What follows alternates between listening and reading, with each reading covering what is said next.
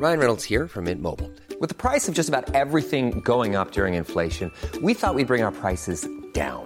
So to help us, we brought in a reverse auctioneer, which is apparently a thing. Mint Mobile unlimited premium wireless. Ready to get 30, 30, bit to get 30, bit to get 20, 20, 20, bit to get 20, 20, bit to get 15, 15, 15, 15 just 15 bucks a month. So, Give it a try at mintmobile.com slash switch. $45 upfront for three months plus taxes and fees. Promo for new customers for limited time. Unlimited more than 40 gigabytes per month. Slows. Full terms at mintmobile.com. Mes chers compatriotes, je suis heureux de vous dire ce soir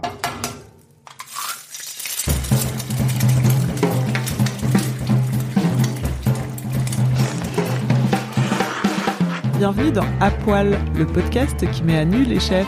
Je suis Julie Gerbet et dans chaque épisode, je passe à la poêle des chefs au masculin et au féminin, des cuisiniers et cuisinières pluriels qui marquent notre époque.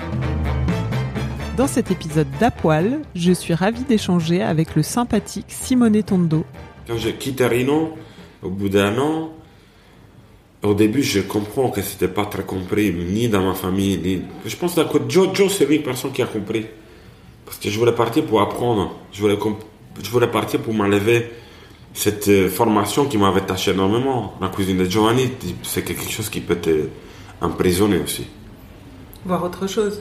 Ouais, mais ouais, voir autre chose, mais il peut t'empris- quand je dis il peut t'emprisonner, c'est positif, c'est que c'est un mot gourmand, c'est un mot fin, et, et un base très élégant, même si c'est une cuisine rustique des fois, c'est que tu peux tomber vite fait dans la copie.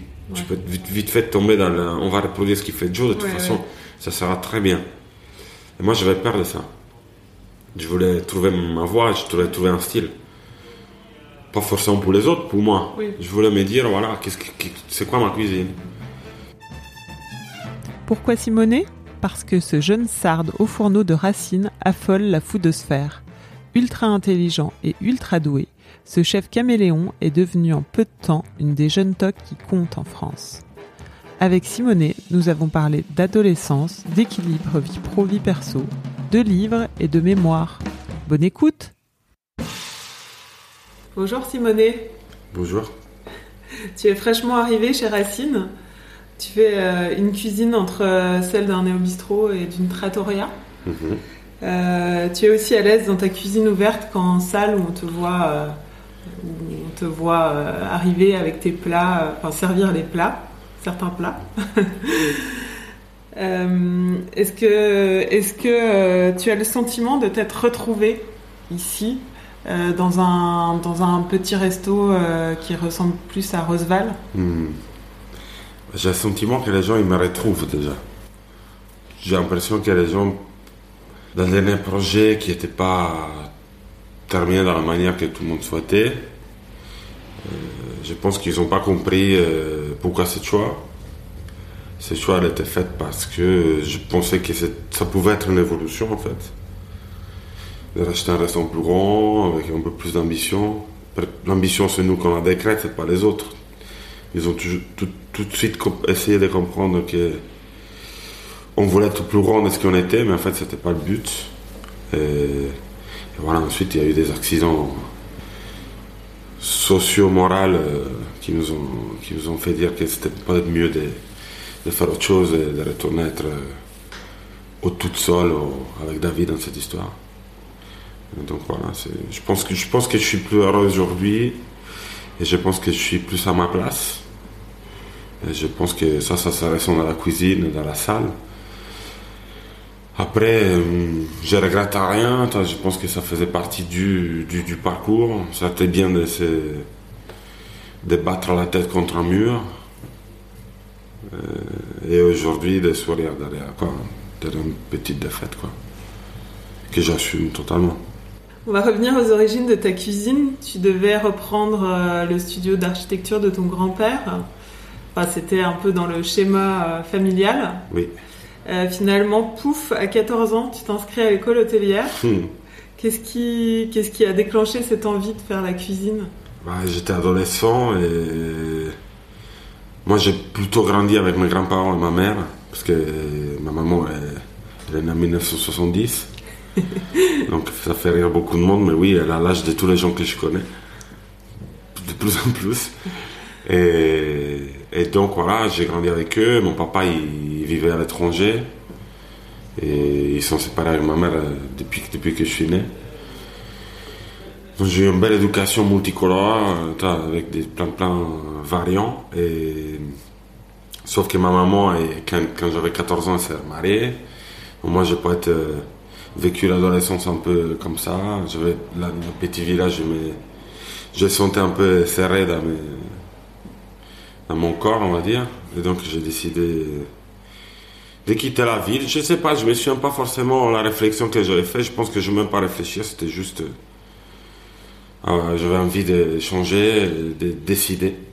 Tu avais envie de faire la cuisine c'était l'occasion en fait C'était l'échappatoire? Non. moi non plus, c'était pas, c'était pas une vocation de famille. Euh, on cassait pas des œufs à 3 h du matin pour préparer la pâte de la veille, tu vois. C'était l'occasion de t'échapper? C'était l'occasion de m'échapper, de trouver un peu d'indépendance. T'as cherché à la première école que, que tu pouvais. Euh, c'était l'école plus loin de mon village en fait. le, plus loin. Oui. Quelle place occupait la cuisine quand tu étais petit? La cuisine occupait une bonne place. On mangeait bien, sauf que mes grands-parents ils travaillaient. Donc la pause déjeuner, elle n'était pas une pause déjeuner de 3h30 comme on peut imaginer dans, le cliché italien. Mais on mangeait très bien, on mangeait des très bons produits. Comme on avait, ma grand-mère avait moins de temps de préparer des mijotés ou des choses plus articulées, on mangeait des très bons produits. Ça, j'ai souvenir de ça. Et, et week-end, peut-être c'était un peu plus festif. Après, j'avais le côté des papas, que c'était du, de la cuisine sérieuse. Quoi. Ça, se préparait des heures à l'avance, ravioli fait maison, la classique histoire italienne. Quoi. Et t'aimais bien traîner dans les cuisines? Ouais, ouais j'ai toujours aimé cette côté social, cette côté de partage. Et surtout le moment d'être à table, c'était, c'était quand même quelque chose de beau. Surtout parce qu'on les partageait entre nous, donc c'était, c'était chouette. Après, j'ai toujours mangé avec euh, d'éducation, donc c'est peut-être pour ça qu'après je me suis vite fait appassionner.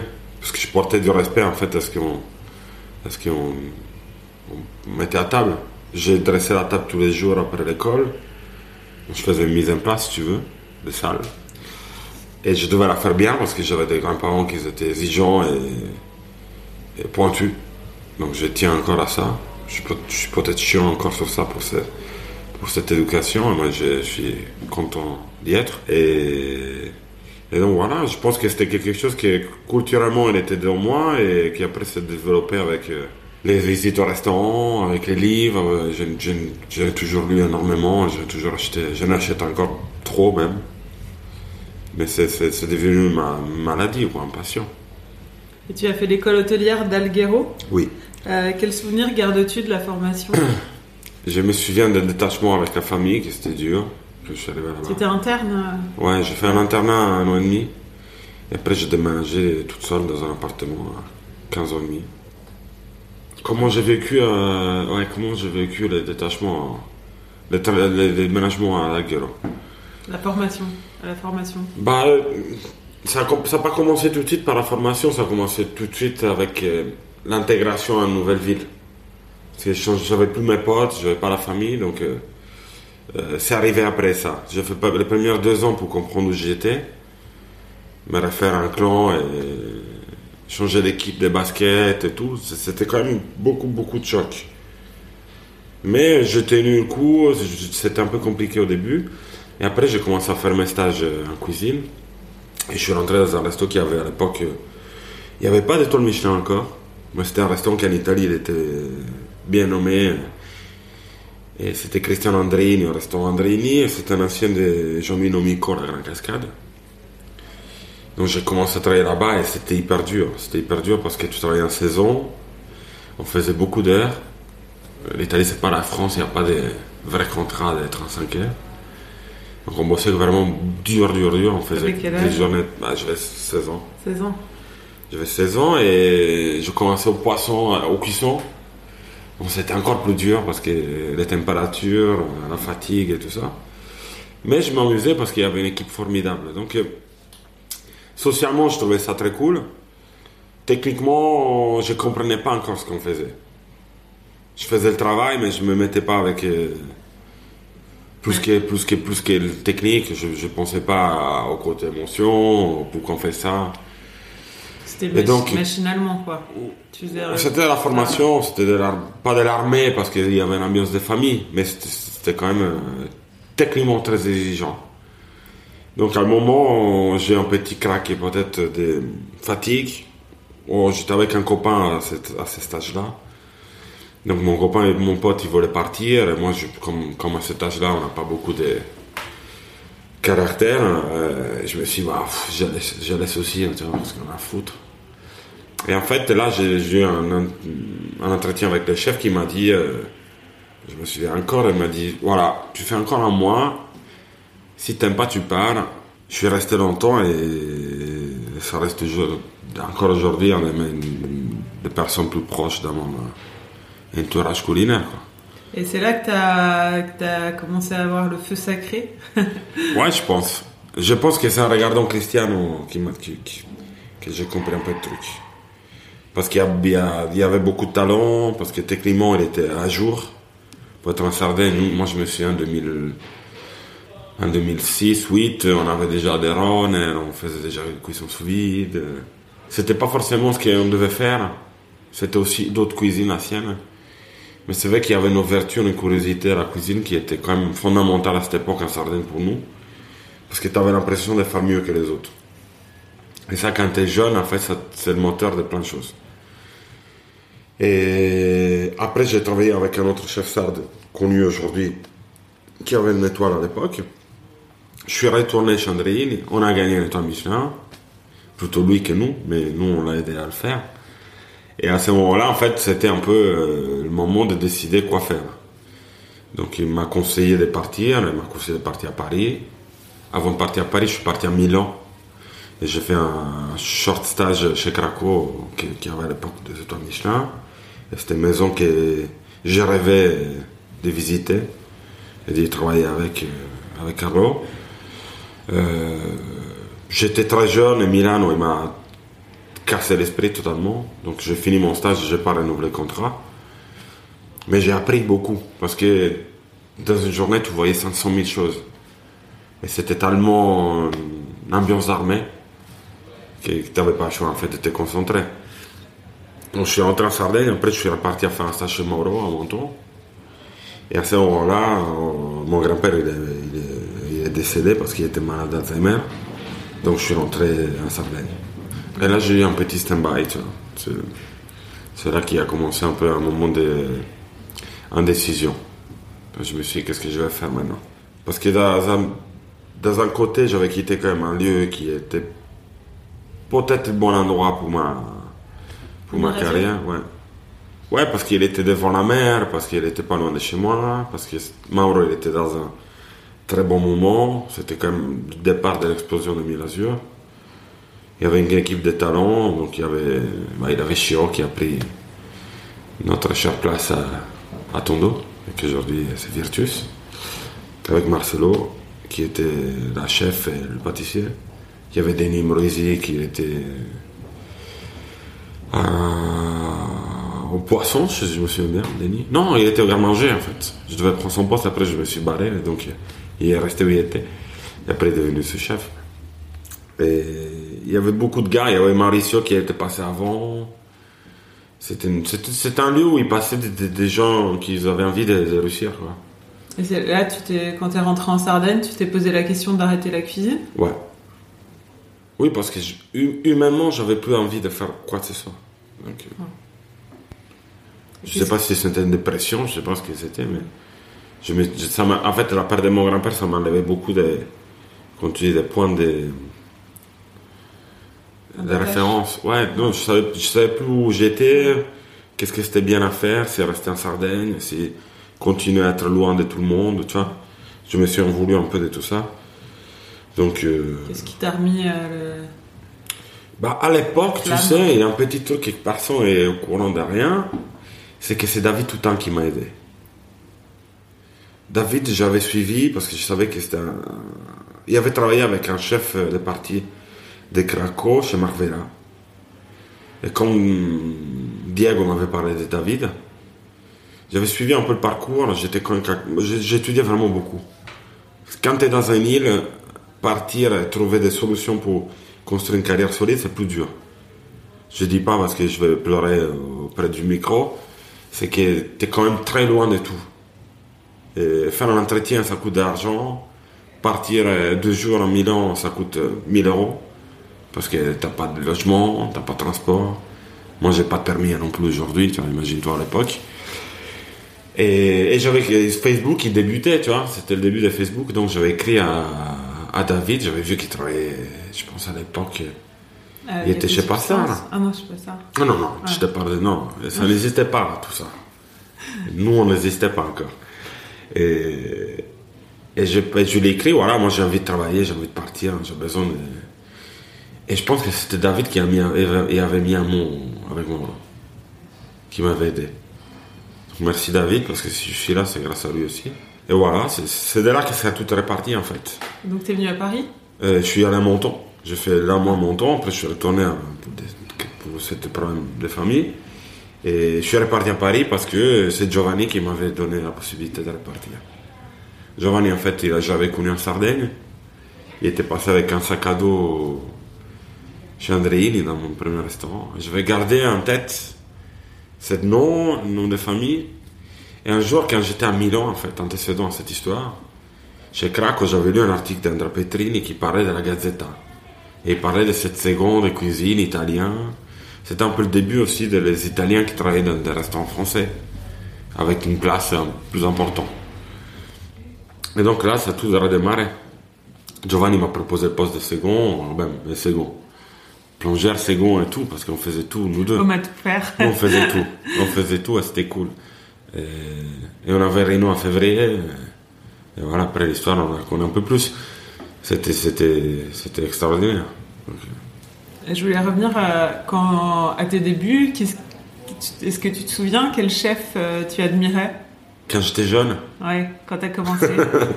il y a 15 ans, il y a 15 ans, bah, ça reste le même. hein. C'est Pierre Gagné. Pierre, mais Pierre, Pierre c'est un Jedi dans la cuisine. Et c'est, un grand métier. J'ai eu l'occasion de le connaître, d'une grande élégance. Après, euh, Michel Trogo, parce qu'il y a un background euh, croisé avec des histoires italiennes. D'ailleurs, un des plus beaux livres que j'ai, c'est, un de ses livres, donc euh, c'est chouette.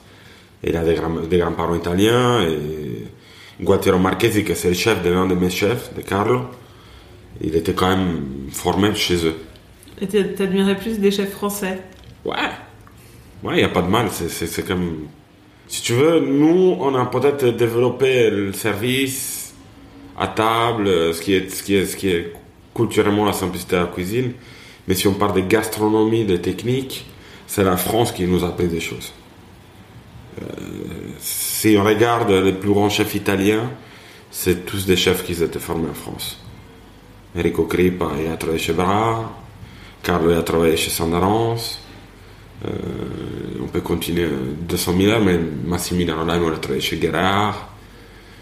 Je connais tous les parcours, donc euh, on peut continuer des heures, mais ils sont tous, ils sont tous passés par ici, même si pour des short termes. Et c'est ça, moi je trouve que la, la France et les grandes maisons, c'est, c'est, c'est une étape qui peut te, quand même te donner une accélération de carrière intéressante. Tu disais que tu es passé chez Carlo Craco, au Mm. Mirazur, chez Rino, chez La Serre, Saturne à la Gazzetta aussi. La serre, euh, j'ai fait trois semaines, je crois. Mini stage. C'était l'hangar. Quelle expérience t'a le plus marqué? Euh, toute, toute, toute l'expérience ils nous ont marqué.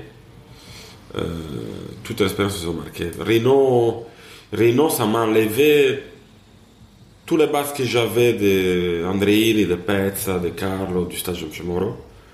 Et il m'a fait comprendre que la cuisine, c'est aussi de l'urgence. C'est pas forcément du confort. C'est aussi savoir euh, sortir des choses avec peu. Et ça veut dire faire avec peu, ça veut pas dire faire moins bien qu'avec beaucoup. Donc ça, je serai, comment dire, grato à Giovanni toute ma vie parce que c'est quand même, Reconnaissant. ouais, reconnaissant parce qu'on a, on a, on a fait, on a fait une cuisine qui était la sienne et on a fait une cuisine qui ressemblait pas, euh, ressemblait à rien. Je sais que c'est pas exact, mais ressemblait à rien d'autre, à rien d'autre. Donc c'était pour moi c'était hyper intéressant. Euh, et humainement, bon, j'ai trouvé un super copain. On peut pas canceller ça. Et ensuite, c'était très dur parce que quand j'ai quitté Rhino, au bout d'un an, au début, je comprends que c'était pas très compris, ni dans ma famille, ni... Je pense que Joe, Joe c'est une personne qui a compris. Parce que je voulais partir pour apprendre. Je voulais, je voulais partir pour m'enlever cette euh, formation qui m'avait taché énormément. La cuisine de Giovanni, c'est quelque chose qui peut te emprisonner aussi. Voir autre chose. Ouais, mais ouais, voir autre chose, mais il peut quand je dis peut t'emprisonner, c'est positif, c'est que c'est un mot gourmand, c'est un mot fin et, et un base très élégant, même si c'est une cuisine rustique des fois. C'est que tu peux tomber vite fait dans la copie. Tu peux vite, vite, fait tomber dans la. On va reproduire ce qu'il fait Joe, de toute façon, ça sera très bien. Et moi, je vais perdre ça. Je voulais trouver ma voix, je voulais trouver un style. Pas forcément pour les autres, pour moi. Je voulais me dire, voilà, qu'est-ce que, c'est quoi ma cuisine?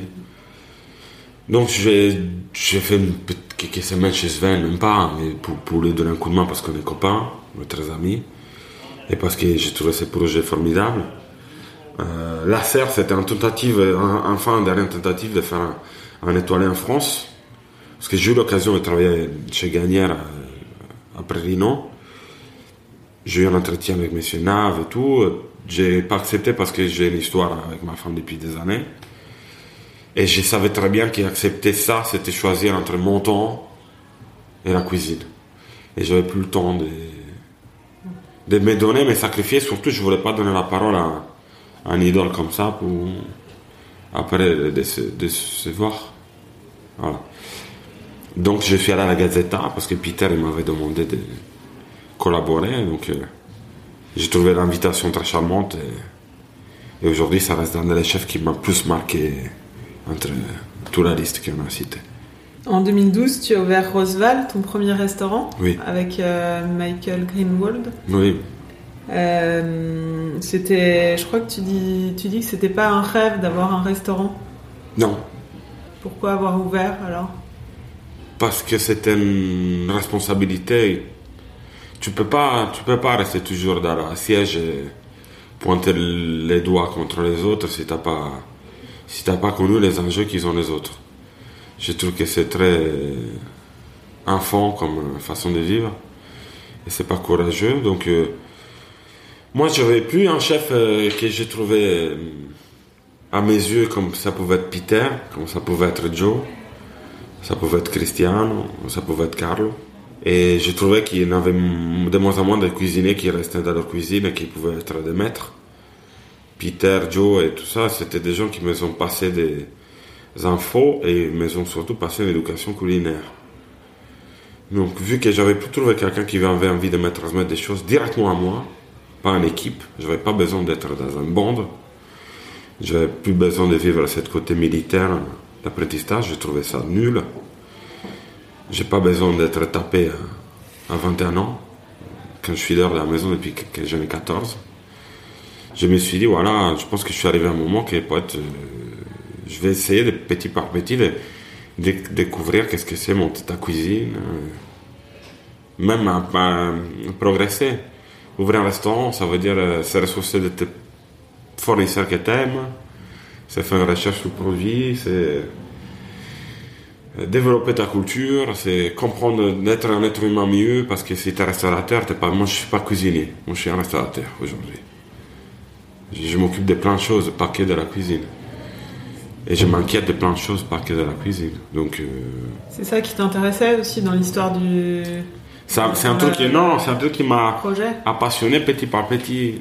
À l'époque, euh, mon directeur de ça, c'était Clément. Ça a été un collègue, un copain à la Gazeta. Il devait rester comme un décorateur à Roosevelt et après il a décidé de nous aider. Clément, c'était c'est quelqu'un qui a une super connaissance sur, le vintage, sur l'antiquaire, sur la Chine. Ses parents, c'est des antiquaires euh, super dans la Loire, à Chinon. Et ce projet, c'est un projet de famille. Roosevelt Oui, c'est un projet d'amis. Ça, ça, a démarré comme ça. Après, ça n'a pas, ça pas continué comme ça. Vu le départ de Michael, très précoce, euh, à qui je dois quand même beaucoup parce qu'on a démarré ensemble. mais qui m'a. Voilà, la vie après, il te sépare, il fait faire des choix différents. Il y a des égos qui interviennent, il y a des exigences qui interviennent. Moi, j'ai décidé de rester, lui, il a décidé de faire autre chose. Comment vous vous organisiez dans la cuisine pour, Bah, euh, au début, non, à, au début- à quatre Au à début, quatre mains, au, début, on a eu une collaboration superbe. De, je dois, j'ai regardé il n'y a pas longtemps, Guillaume m'a montré des photos de ce qu'on faisait à l'époque. C'était franchement très chouette. Vous, vous conceviez vraiment les assiettes à deux? Euh, pas, pas tout le temps, il y avait des choses, mais tu sais, hein, quand tu travailles à deux, on en a plein de choses comme ça. Si tu demanderas à les autres, tu fais jamais un assiette à deux. Mais il y avait des assiettes qui étaient plutôt créées par lui, il y avait des assiettes qui étaient faites par moi. Après, c'était, une contamination. C'était, ça aussi la clé du début qui a fait surprendre les gens. Et c'est cette, sous cette trame aussi que j'ai dû continuer toute seule. C'était pas évident, mais ces livres, c'était ma maison. Donc, euh, je me suis battu pour, la tenir et pour la faire euh, briller euh, les années qui sont suivies. Et je pense que j'ai remporté à terme le travail. Heureusement, il n'y a pas de tâches. On a bien défendu. Encore aujourd'hui, les gens en parlent. Donc, pour moi, c'est une chouette histoire des copains, des, familles, qui, comme toutes les familles, a des soucis, des, interruptions, mais qui, doit continuer. Ça a duré 3-4 ans. Quoi, 4 ans. ouais. Après, t'as fermé, pourquoi? Parce que, parce que la famille euh, s'arrêtait. Donc euh, Clément, il est devenu papa à cette époque-là. Un petit garçon, il s'appelle Hector. Donc euh, il y a un moment, tu sais, on avait des exigences différentes. 4 ans à Mélimontant, c'est quand même 4 ans qui sont 8. Ils sont pas 4. Faire un restaurant Le de... double. C'est le double, ouais. donc Pour nous, c'était le double. Faire un restaurant gastronomique ouvert quel soir, pas ouvert au déjeuner, fermé le week-end, qui tourne, qui fait des chiffres et qui où ça se passe quelque chose. C'était pas évident. Euh, personne n'y croyait. Je me souviens encore de mon ancien associé à Tondo, Marcelo, qui m'avait dit à l'époque que, ça n'aurait jamais marché. Bon, je remercie aujourd'hui parce que je suis là grâce à lui aussi, qui m'a bien motivé une rage sportive. Il est bon surtout à faire ça, à motiver, ça c'est sûr. Et voilà, ça duré 4 ans, c'était des beaux 4 ans, on a créé une clientèle qui encore aujourd'hui me suit.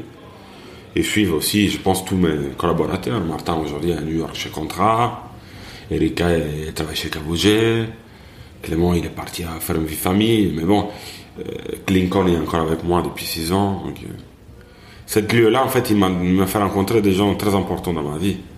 Donc c'était pas, le restaurant, c'est pas qu'un restaurant. C'est un, lieu social euh, très fort et très important si tu le vis comme on l'a vécu. Et euh, je pense que terminer, c'était la bonne, chose à faire parce que euh, j'avais besoin de, nouveaux challenges, j'avais besoin de, de, de prouver à moi-même aussi qu'on pouvait sortir de là et faire autre chose.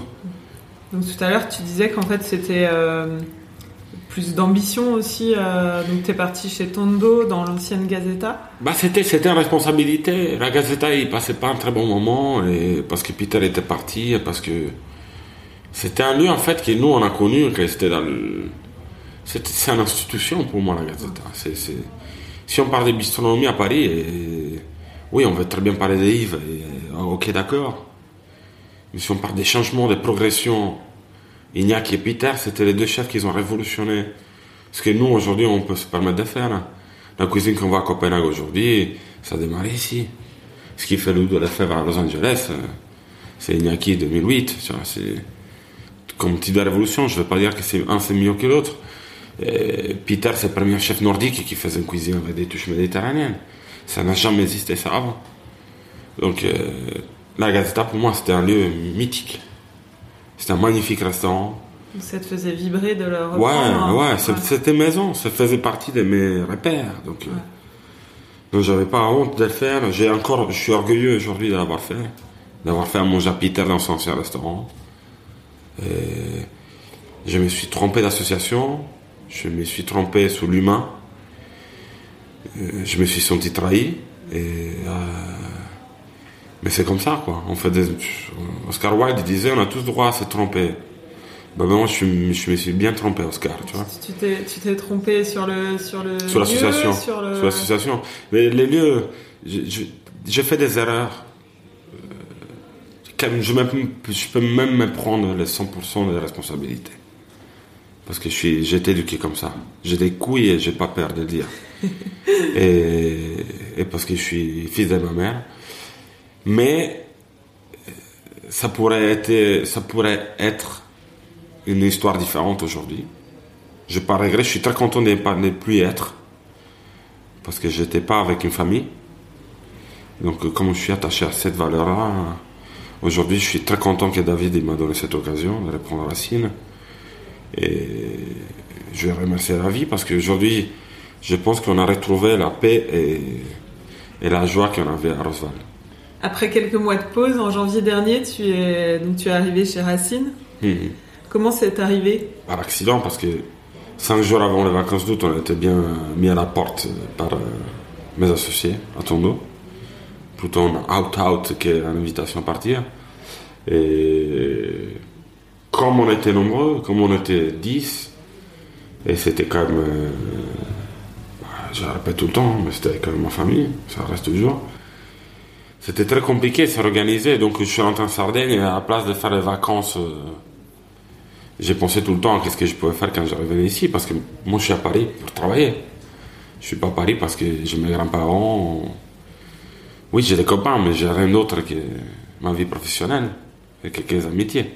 Donc, euh, j'ai eu David euh, l'année au téléphone et on discutait un peu. En fait, je lui demandais s'il connaissait des locaux, des lieux, si, voilà, s'il était au courant de, de, me dire. Quoi. Et on a discuté, il m'a demandé comment j'allais, j'ai expliqué un peu la situation. C'était un moment un peu dur, parce que je me sentais énormément seul. Parce que j'avais une énergie, j'avais un projet que j'ai monté avec du temps et de la passion et beaucoup d'émotions, parce que c'était sortir de là, pour moi, c'était dur parce que c'était responsabilité vers Peter. J'ai eu l'impression, en fait, de, d'avoir manqué à des, je sais pas, à des responsabilités. Parce que je suis comme ça de caractère, donc voilà, c'est compliqué de, de, me passer. Et, et je lui demandais, voilà, qu'est-ce qu'il pensait, s'il y avait des lieux. il m'a rappelé après 25 minutes, je pense. Et il m'a dit, est-ce que ça te va plutôt de reprendre la cible? Là, moment, je me suis dit, plutôt la crèmerie. Parce que c'est plus petit. Et, franchement, je suis sorti avec un peu les, jambes cassées. Ton dos, j'ai été, ma cuisine était beaucoup attaquée. Euh, les gens, ils prenaient la choix de cette lieu comme euh, une prise d'ego, comme une prise, je sais pas. Moi, je, je, demandais rien à personne. Je voulais juste faire ma cuisine dans un lieu plus confortable, plus beau. Même pour mon staff. Avoir une cave plus grande des choses qui sont même naturelles. Ouais, avoir une évolution. Ouais, on veut pas toujours vivre dans un 20 mètres carrés, tu vois. On a droit à rêver, même plus haut, et ça va pas dire des étoiles. Je n'avais rien à foutre de ça. Je voulais juste euh, refaire vivre les lieux. Donc, euh, il m'a dit, il m'a conseillé plutôt, je pense que Racine c'est bon lieu pour toi parce que, parce que dans les années, tu auras plus d'exigences, tu auras plus de besoin de travailler, voilà. Et, donc, c'est grâce à ça et grâce à lui que je suis là aussi parce qu'il a cru dans mes potentiels et, et parce qu'il nous accompagne aujourd'hui, parce qu'il restera dans l'histoire, même, si, mais si je reprendrai beaucoup de contrôle du lieu, il, est quand même là, il est présent. Et, parce qu'il parce qu'il faut être reconnaissant avec les gens qui te donnent, te donnent la main quand tu es dans la merde. quoi. C'était une façon de prendre le contre-pied de, de, ton dos ici euh. Ça m'a retourné l'esprit, ouais. J'étais vraiment bas de morale et j'avais pas. J'avais plus, j'avais plus de motivation forte. Ils me ont enlevé. Moi, j'ai, moi, j'ai vécu vraiment comme un attentat à ma carrière. Je sais que les mots, ils peuvent, peuvent sembler grands, mais moi, j'ai mon carrière, toi, grâce à tout le monde, évidemment. Même grâce à eux, ils m'ont donné quand même la possibilité de reprendre un lieu important, de parler de moi. Mais je, peux le dire, j'ai chié pour être là, énormément. c'est, mais je veux pas une famille riche. Tout le monde s'est sacrifié pour me faire travailler. Euh, je fais beaucoup de compromis. Je fais les choses toujours vite. J'ai fait indépendamment des avis des autres. C'était, c'était pas évident. C'est pas juste Simonet, les seuls journaux. Bogositania, moi, je, je m'abats les couilles de ça. Moi, je veux, je veux être un cuisinier fort comme les autres. C'est pour ça que je fais ce métier-là. Et je pense d'avoir gagné ma place avec le travail, pas avec la tchatch. Mais ça t'a plu euh, le côté euh, petit euh, d'ici, la cuisine ouverte, maxi convivialité. Bah, c'est sûr qu'il y a forcément des qualités qui ressortent plus quand je suis en contact avec les clients. J'ai un œil même sur les assiettes qui est différent. Je vois ce que tu manges, je vois ce que tu n'apprécies pas. Je peux intervenir pendant le repas et mettre la bonne assiette à bon moment. Quand tu as une cuisine fermée et tu vois 50 60 couverts, tu as moins droit à l'erreur et tu as quand même moins contrôle. Il faut pas la raconter. Et on, travaille mieux à 20, 30 couverts qu'un travaille à 60. N'importe qui. Même faire un Adrien, tu vois.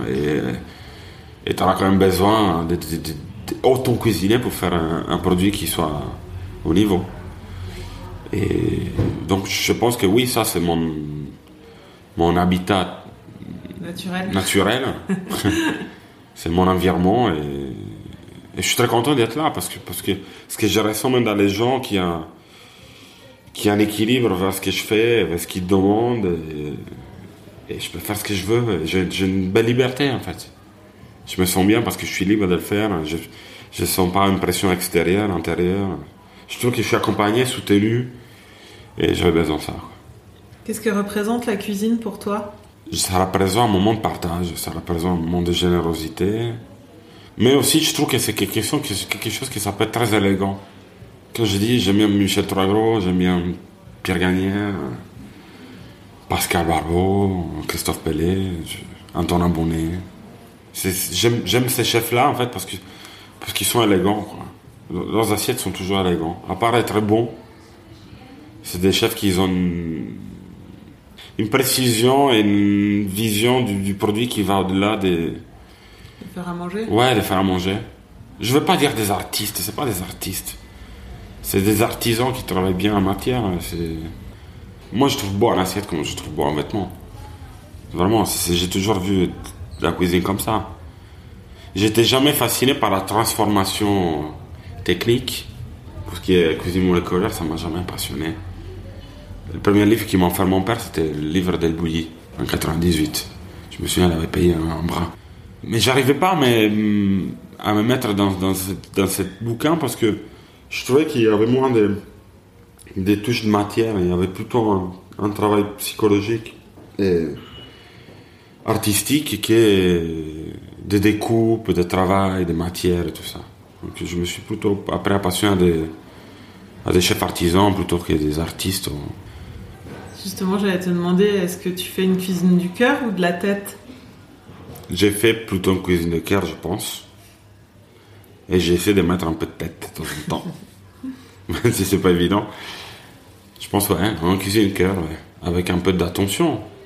Parce que, parce que vu les chefs que j'admire, je peux pas m'en passer de faire euh, attention.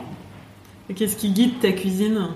Le produit, c'est la première chose qui guide ma cuisine.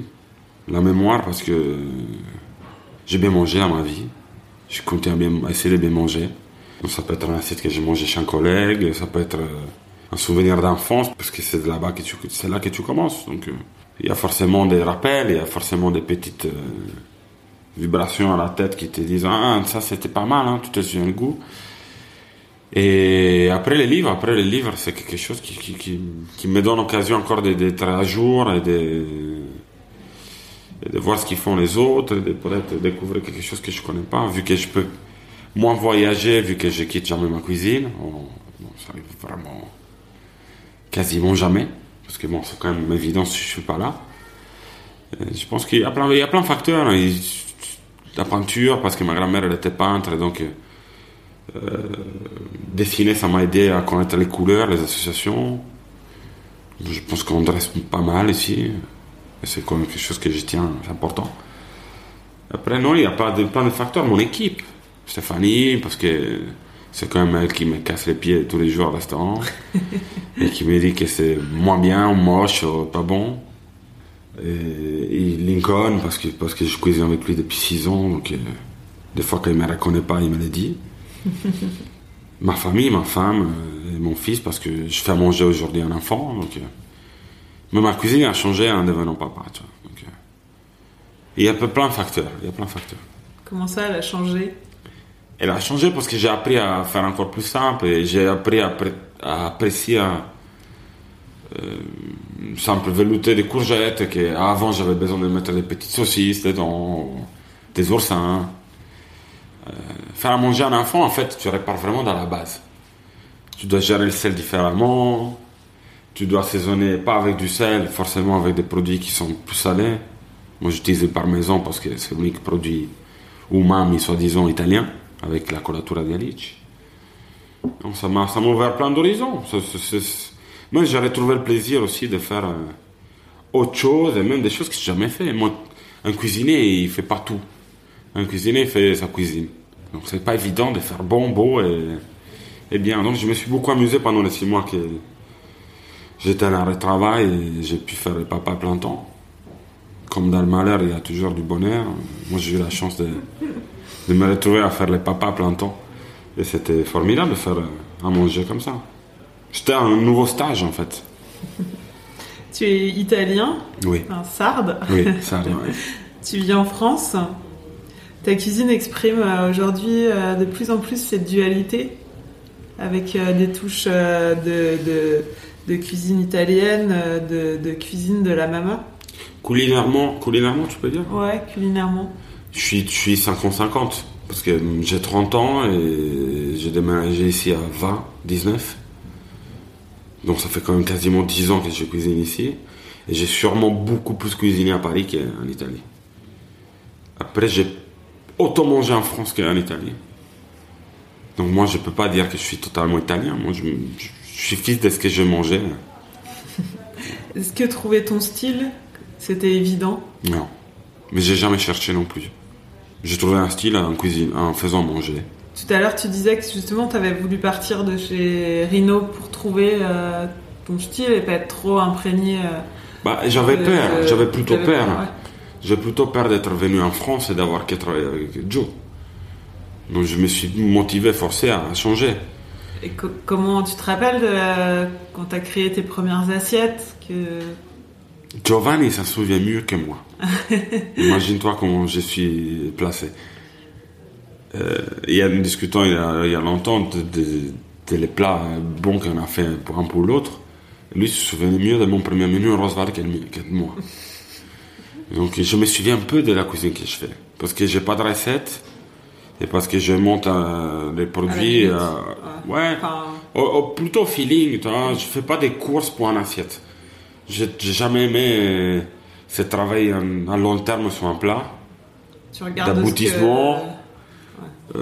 Tu regardes ce que tu as dans ton frigo et tu fais. Ouais, un peu plus. Oh, j'essaie de commander des choses qui me font parler. Là, aujourd'hui, j'ai la chance d'acheter des bons produits parce que j'ai une carte. Donc, je sais que les lentilles, il faut qu'ils soient les, plus bons lentilles que je connais. La bolite, il faut qu'ils soient un produit hyper frais. Tout. Tout ce qui rentre. Après, c'est un montage qui vient à la fois, à un moment. Des fois, c'est pas parfait le premier jour, c'est jamais parfait d'ailleurs. Un assiette est toujours mieux le vendredi que le lundi. Mais alors, c'est comme ça. C'est parce que tu, travailles dessus et parce que tu as les feedbacks des clients. Et, et lundi peut être formidable parce que peut-être c'est un erreur ou parce que peut-être c'est bien lundi. Et tu t'es torturé au Roseval quand tu as commencé Non. à faire tes assiettes? Non, Non, non, ça a non. été... Non, je vis pas la cuisine comme ça. Moi, lundi matin, quand j'arrive au restaurant, je suis pas stressé d'y être. euh. J'étais formé pour être en place. Et j'étais formé pour être en place à bon moment et avoir le temps aussi de réfléchir après. Mais J'ai jamais aimé être en retard. J'aime pas que les assiettes ils arrivent en retard. Et j'aime pas qu'on soit pas en place à midi. Donc, euh, Mais au niveau de ton, ton style culinaire, de... Comment... comment on peut le, décrire? Non, pas comment on peut le décrire, comment, comment tu l'as trouvé, quoi. Tu l'as trouvé Euh, naturellement Je l'ai pas trouvé peut-être encore. C'est ça le truc. Est-ce que je l'ai trouvé? Est-ce que c'est important d'exprimer euh, tes- ta double... Bah, c'est sûr qu'il y a plus un travail sur le, il y a, au Roosevelt, il y a eu un travail sur le terrain mer parce que euh, je viens des îles, euh, parce que je connais autant la montagne y a la plage. Et parce que, mis à part ce que les gens ils pensent, dans les îles, la première cuisine, c'était pas la cuisine de- sur les côtes, mais c'était la cuisine des bergers à la campagne. Parce que la pêche coûte de l'argent, parce que le bateau coûte de l'argent, parce que l'essence est arrivée après.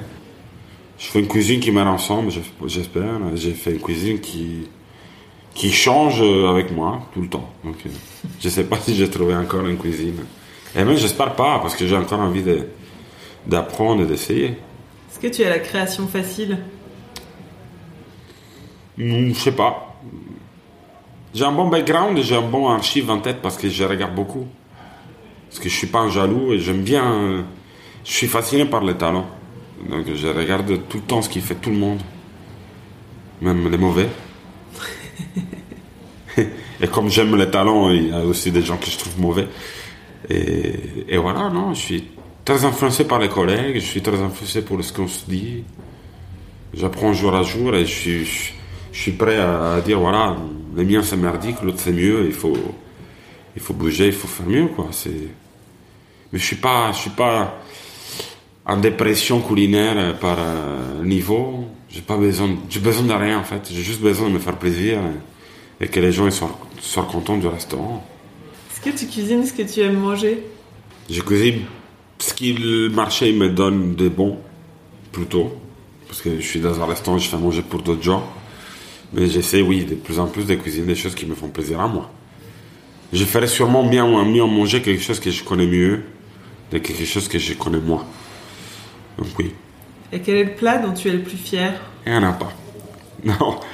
Y, en a, il y en a. Non non, non, non, non, non, non, non. Il y en a deux qui ont tracé un peu la trame de Rosval, mais je suis pas plus fier que d'autres. Toi, c'est oui, la, la fumée euh, avec les langoustines, le jeu de tête, oui, c'était quelque chose que ça avait, ça, donnait beaucoup plaisir à beaucoup de clients. Après, moi, je peux pas le dire. Toi, j'ai pas 50 ans, à 30 ans, tu peux pas. C'est très dur d'avoir des signatures riches. Je pense que oui, les gens ils me sont attachés à ça. Et peut-être, euh, ouais, un condiment, le beurre au groseille, c'était, c'était quelque chose qui. Encore chose, tu peux mettre n'importe où, c'est très bon. J'avais piqué à Peter. C'est, c'est un beurre noisette euh, avec une réduction de vinaigre, il est pas bon. C'est un super condiment. Ça relève n'importe quoi. Même la Nutella, ça peut être mieux avec ça. On va passer à l'aller-retour. C'est une interview dans l'interview. Mhm. Et tu vas devoir répondre du tac au tac. Parfait. Ton âge, 30 ans. ton signe astrologique, Capricorne. ton plat signature, Ah, je pense à la rose, la rose va fumer avec euh, langoustine et jus de tête. ouais. ton plat préféré à manger. Hein. La côte de la milanaise, j'aime beaucoup. Moi aussi. le chef que tu admires le plus. Ah, Il n'y en a pas un. Le chef que tu admires le plus. Pascal Barbeau. Ton ingrédient préféré. Les langoustines. Ton ingrédient détesté. La réglise. Ton ustensile fétiche. Les couteaux. Ton dernier meilleur repas. Euh, L'arpège. Le resto que tu aurais aimé ouvrir. J'essaie ça. Euh, la maison de Brécourt de Olivier Ronanger. Ton- le meilleur compliment qu'on t'ait fait. On est content Et la pire critique. que je faisais une cuisine euh, pour mon ego. Ça y est, c'est fini l'aller-retour. C'est fini Quand est-ce que tu t'es senti chef pour la première fois? Euh, Je me suis pas encore senti chef. Je pense que je me suis senti chef quand j'étais à côté des, des grands chefs et j'ai eu la possibilité de faire manger avec eux. C'est pas le moment où je me suis dit peut-être euh, j'ai fait quelque chose de bien. T'as un exemple en particulier? Bah, le premier dîner qu'on a fait à Cannes avec Bertrand et Iñaki, moi j'étais très jeune, j'avais 23 ans. C'était le premier moment que je me suis dit, euh, on est sur la bonne route si on est là avec eux. Et la deuxième fois, c'est quand j'ai fait à manger avec euh, Fulvio Perangellini. J'ai eu cette occasion-là, donc euh, je me sens très chanceux parce que c'est le plus grand cuisinier italien de l'histoire, je pense. Être chef, c'est quelque chose que, qui se construit ou c'est assez évident? Non, c'est un parcours que ça se termine jamais et je pense que pas tout le monde y peut y être parce que je porte respect à les gens qui nous ont appris le métier, à mes collègues. Et je pense que, mis à part tout, c'est pas un phénomène de société. Ça peut pas être qu'une reconversion professionnelle. Mais comme c'est de, l'artisanat plutôt qu'un art, ça prend du temps, il faut avoir du talent, il faut y travailler le talent et, pas tout le monde peut le faire. Je suis contre tout ce qu'ils disent les gens dans la télé. Quel genre de chef es-tu? Très sympa et à la fois très exigeant. Dur non. Dur non, exigeant oui. Je fais des rappels au relax, j'aime pas qu'on se détend trop. Mais en même temps, j'ai énormément confiance dans l'équipe. Sans eux, je ne serais rien du tout. Vraiment, je ne dis pas pour, pour faire le faux cul au l'âme. C'est sans eux, le resto ne tournera pas. Sans moi, il tourne. J'ai testé ça la semaine dernière parce que j'étais malade. Il tourne bien. Euh, moi, je peux ajouter juste quelque chose à ce qu'ils font eux. Oui, peut-être il peut porter le restaurant un peu plus haut, mais on le fait ensemble, sinon ça ne marchera pas. À quoi ressemblent tes journées aujourd'hui? Tu cuisines. euh, Enfin, est-ce que c'est important pour toi de cuisiner tous les jours? Bah, c'est important d'y être là tous les jours. Je consacre tout- 14 heures de mon temps au restaurant. Et même quand je suis à la maison, je fais des choses pour le restaurant. Parce que j'ai envie d'améliorer, parce que j'ai envie de chiner des choses, euh, parce que. Parce que je vais pas m'arrêter, parce que je trouve que même si moi je m'arrête pas, même les clients ils vont pas arrêter de venir. Et parce que le restaurant c'est quelque chose qui t'as l'obligation de nourrir si tu veux pas qu'il qu'il sèche. Donc euh, Faut l'arroser. Ouais, il faut bien l'arroser. Et voilà, non, non, je prends beaucoup de plaisir à venir ici. En fait, je suis content d'être dans cet lieu. Parce qu'ils sont passés des copains ici, parce que. Parce qu'on a une belle association, parce que, parce que, parce que voilà, parce que c'est un bon moment. Je suis content en fait. Est-ce que tu as besoin d'être dans un bon mood pour cuisiner? Ah c'est, basique pour n'importe qui. Je crois pas une seconde à quelqu'un qui peut faire manger stressé, la cuisine ne sera pas la même. Comment tu fais quand tu es de mauvaise humeur? C'est, c'est très compliqué.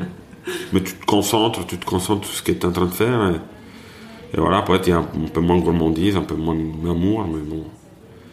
Je, je crois pas un seconde. Moi, je, moi, je suis pas un chef stressé. J'aime bien trouver des solutions et ils me ont essayé d'apprendre ça. Et je trouve aujourd'hui encore merci parce que je souffre moins de mon travail. Je trouve que être stressé, c'est pas un truc qui porte bien. Les clients le voient, moi ça m'arrive. C'est pas quelque chose de positif. Et dans une cuisine verte, t'as pas forcément le choix, quoi. Donc j'apprends aussi avec le temps. Est-ce que tu te sens plus chef, restaurateur ou cuisinier? Bah, pourquoi pas les trois? En petite euh, proportion, les trois. Est-ce que la cuisine est un univers difficile? Oui. Oui. Tu en as souffert? Oui. Oui, beaucoup. Moralement, physiquement? Ouais. Non, physiquement, non. Ça a failli. Je suis quelqu'un quand même assez couillou et con, donc aussi. Donc non. Mais ça a failli, ouais. J'ai eu des moments de baisse, j'ai eu des moments où été traité pas de la, bonne, de la bonne façon, mais bon, ça fait partie un peu de l'éducation. Est-ce qu'on a tous eu des parents très gentils et très câlins? Dans une interview, j'ai lu que tu disais que tu adorais euh, ton métier, mais que tu ne voulais pas en mourir.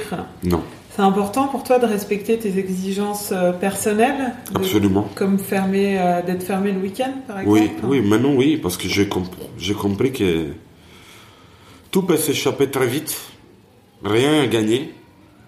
Et même, même, même si j'ai eu beaucoup de satisfaction, satisfaction ça, par ma carrière parisienne, je suis, je suis hyper content de ce qui est arrivé dans les années. J'ai fait des rencontres que j'ai pu juste rêver quand j'étais à l'école hôtelière. J'ai rencontré tous les plus grands chefs du monde entier déjà pour un geek comme moi, c'est quelque chose de formidable. J'ai touché des mains que j'aurais pensé de toucher juste euh, en photographie, quoi, en, en image, quoi. J'ai un livre de Roland Langer signé, tu t'imagines C'est un truc que j'aurais jamais imaginé. Mais en même temps, c'est- non, je vais pas mourir ça. Mais je vais pas mourir ça quand j'ai dit ça. C'est que ma vie, elle vient avant ça. Mon bien-être vient avant ça. Si demain matin, il n'y aura pas un restaurant, il n'y aura pas Paris, il n'y aura pas la food parisien, il y aura d'autres choses. Il y aura d'autres choses, forcément. Et même, je continuerai toujours à faire à manger. Que je fasse à manger à la maison ici, moi, ça ne change pas grand-chose. L'important, c'est que je continue à faire pour un public qui écoute et qui, qui apprécie les choses que j'aime. Tu as un petit garçon d'un an et demi. Oui. Ta femme est dans la restauration aussi, Oui. elle est chef. Comment on fait pour avoir un restaurant et une vie de famille? Est-ce que c'est est-ce que c'est facile? Non, non, mais moi, moi j'ai ma femme depuis. Je suis avec ma femme, je, ma femme c'est un peu trop patronal. Je suis avec Stéphania depuis euh, plus que 10 ans. Donc, euh, Donc elle me connaît, elle sait qui je suis, elle sait qui j'étais. Pour nous, c'est normal. Vous vous organisez Bah, le week-end, on les passe ensemble, je vois moins les amis. hein, c'est- il faut choisir après un moment. Et mon fils, il prend beaucoup de temps aujourd'hui parce que c'est c'est ma priorité sur tout le monde. C'est- T'arrives à le voir euh, le matin J'ai fait tout pour. tu, euh, ouais. Ouais. Ouais, j'étais trop avec lui les premiers six mois pour pas, pour pas y être maintenant. Ouais, après que je fais un service, je vais chercher à la crèche. Je reste trois heures avec lui. Je retourne au restaurant. La nuit, je rentre, il n'y a personne parce que tout le monde ronfle. Mais ouais, ouais, c'est mes priorités. ouais. Eux, c'est eux, c'est mes priorités aujourd'hui. Avant tout. Même, même quasiment en ligne ou avant le restaurant. Donc en s'organisant, on peut avoir une vie de famille et un Absolument oui. Il faut pas avoir peur de. Euh, les stylistes, euh, ils travaillent aussi 15 heures par jour. hein. Le directeur de l'entreprise, il travaille 15 heures par jour. Maintenant, il faut arrêter cette histoire que c'est, on est les uniques gens qui ont un travail difficile. Mon grand-père, il était jamais à la maison. Euh, plein de métiers sont compliqués. Nous, il faut juste s'adapter. Et, la famille, de toute façon, il s'adapte à ce que toi t'es. Après, évidemment, si on fait les égoïstes, on regarde toujours le voisin, il travaillera toujours moins que toi. Moi, je ne demande pas au voisin, donc c'est cool. Est-ce que vous avez déjà songé à ouvrir un restaurant avec Stéphania? Non, jamais. Pour l'instant, c'est pas dans les... C'est pas dans les projets Non, non, même pas dans les radars, non. Non, mais oui, un jour, ça, ça va arriver, ouais. Tu penses, ouais? Ouais, mon but, c'est faire une maison d'hôtes. Donc, euh, Donc ça après vient. Racine, à part qu'il y aura des gros business ou des grands offres d'un un grand hôtel parisien, que ça va jamais arriver parce qu'il n'y aura pas de changement de génération dans ce milieu-là. Euh, je pense que je serais mort avant de voir un gars, un gars de notre génération guider une maison comme ça. Et ouais, je pense, oui. Je pense que le but, c'est de vivre en famille, euh, au chez nous, au chez vous plutôt dans un environnement plus calme, plus tranquille, où on peut être plus près des producteurs, euh, plus près des natures, et, et voilà, vivre plus, plus, plus doucement, je pense. Est-ce que c'est dur d'être jugé euh, par chaque client et à chaque assiette?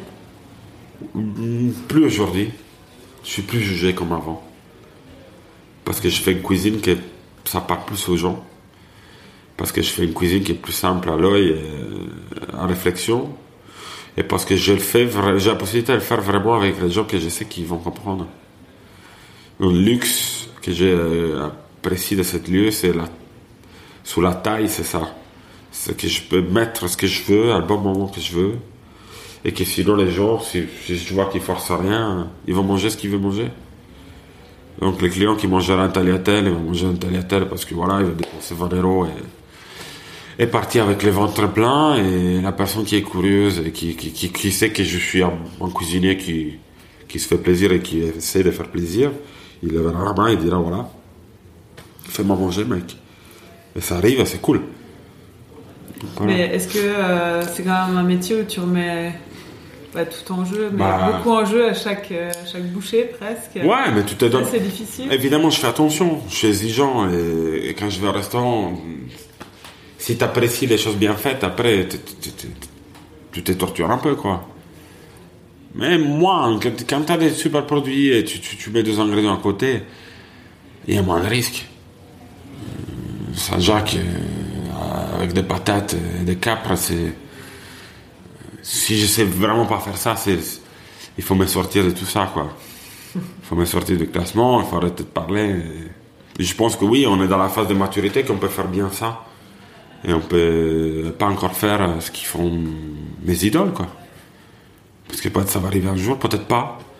Peut-être c'est pas dans mes euh, schémas, dans mes ambitions. Là, aujourd'hui, j'essaie de faire très bien ce que je fais. Et un jour, euh, on verra, quoi. Il n'y a pas que la cuisine qui compte dans un restaurant, il y a aussi le- les vins, le décor, les, Tout. les, les assiettes, Tout par compte. exemple. Ouais. Euh, à quel pourcentage tu estimes que la cuisine compte dans ton restaurant? Là, là, Oui, ici, chez Racine. Sincèrement, je pense 50. Et c'est une prise de, c'est une prise de conscience. 50%, ça veut dire que euh, nous, on fait 50%, c'est déjà énorme parce que tu savais que tu manges bien. Ok? Après que tu kiffes ou pas, je sais pas. C'est pas moi. Moi, je mange pas à ta place, donc je sais pas. Mais je sais que c'est très important le sourire de Stéphanie. C'est très important les conseils souvent. C'est très important ce qu'on explique aux clients que c'est pas c'est pas un, self-service, c'est un endroit où nous, comme on donne les lignes guides, il faut nous faire confiance.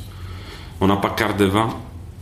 Le vin, tu choisis dans la table en regardant le mur, parce qu'on n'a pas de place. Parce qu'on veut faire un travail plus proche du client, parce qu'on veut pas laisser les clients toutes sortes devant une liste. Tu sais, c'est mon point de vue aujourd'hui. Hein. J'ai fait toutes les autres choses avant, donc je me dis, voilà, aujourd'hui, on fait ça. Quel est ton rapport à la médiatisation du métier? Bah, juste recul. C'est, c'est- Je peux pas choper des filles avec, parce que je suis je père, euh, j'ai une femme. Donc, euh, j'ai, moins profité de ces côtés. Ça flatte ton ego? Non, pas du tout. Ça- tu sais ce qui est la vérité, la personne va croire. Évidemment, ça me fait plaisir. Mais ça, moi, je me souviens les moments qui me ont fait plaisir dans ma carrière, ils sont peu. C'est la rencontre avec des gens que. C'est être reconnu par des grands chefs comme un bon. Euh, ça fait partie d'une gang, d'une bande de potes, des cuisiniers qui font ton métier et qui te respectent. Mais c'est qui- pas passé euh, Non. à la télé ou dans un Non, je journal n'ai, non, j'en ai rien à foutre. Mais je passerai à la télé un jour et je serai très content de faire quelque chose qui est culturellement et idéalement en ligne avec ma personnalité. Ça, oui. J'ai aucun problème avec les moyens télé. J'ai un problème avec les moyens télé quand il est fait merdiquement. Ça, oui. Quand ça tâche notre métier, oui. Et je défendrai à vie. Quand il passe des mauvais messages, quand il crée des monstres, pas des cuisiniers, quand il crée des couillons qui pensent que six mois de cuisine, peut, tu peux être un génie, ou tu peux te mettre à imiter les rangs qu'on a cités. Ça, c'est, juste du. C'est n'importe quoi. Qu'est-ce qui te fait courir aujourd'hui? Mon fils. C'est, c'est tout simplement. Et le crédit. le crédit, mon fils. Et la passion, la passion. La passion et les, les- les sacrifices qu'on a tous fait, quoi. J'ai, une famille qui s'est sacrifiée pour moi. Il y a beaucoup d'argent, il y a, beaucoup d'enjeux, il y a eu beaucoup de non-stress. Moi, ça fait 15 ans que je vis par ma mère, tu vois. C'est, non. Je suis parti, je peux a 14 ans à la maison, tu vois. J'ai 30. Ça fait 16 ans qu'on n'est pas ensemble, tu vois. Donc, c'est des trucs euh, durs à digérer. Mais je vis avec. C'est tous des moteurs, en fait. C'est tout. Les claques, les trucs qu'ils nous ont dit. euh, Aujourd'hui, ton dos, c'est un moteur pour ça. Je vais rien lâcher, tu vois. je suis comme ça. Je, viens de rien, donc. euh, je suis quelqu'un qui aime bien le challenge. Je suis pas quelqu'un qui baisse la tête. et c'est important, c'est important d'avoir ça, mais avec un côté sain, tu vois. J'ai pas de méchanceté dans tout ce que je dis.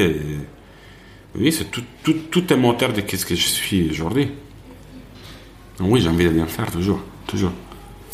Bon, c'est la fin et on a faim. Ouais. Qu'est-ce qu'on mange Qu'est-ce qu'on mange une recette euh, simple à nous donner Simple à nous donner Ouais, ouais, ouais. ouais. Dans le c'est trop articulé. Quelque chose de très simple. Ton tiramisu? Ah, tiramisu, ouais, on peut, ouais. Mais la recette exacte? Non. non. Autre chose, comme tu veux. Non, on pourrait faire euh, très, très, très simple. euh, Burrata, speck. Non, des asperges, pourquoi pas les asperges? Ça vient de démarrer la saison en plus. Ouais, des asperges avec. euh, je m'excuse avec les sardes, avec du broccio, du fromage corse, ou plutôt un petit ricotta à la corse. Comment tu fais? Euh, les asperges, on les blanchit deux minutes. C'est des gros asperges euh, d'un bon calibre. Après, on les termine au beurre à la plancha euh, juste pour les rôtir un peu. On dégraine un peu des broccios sur les asperges assaisonnés, sel, poivre, un peu de zeste citron. Après, on met du broccio, on met du guanciale et mora di Bologna. C'est- pas du colonnata, hein. c'est pas du lard, mais c'est très très bon. Donc, à la minute, on tranche ça dessus pour faire fondre un peu. On ajoute des noisettes des piémonts et après il y a des pousses euh, des fenouils sauvages.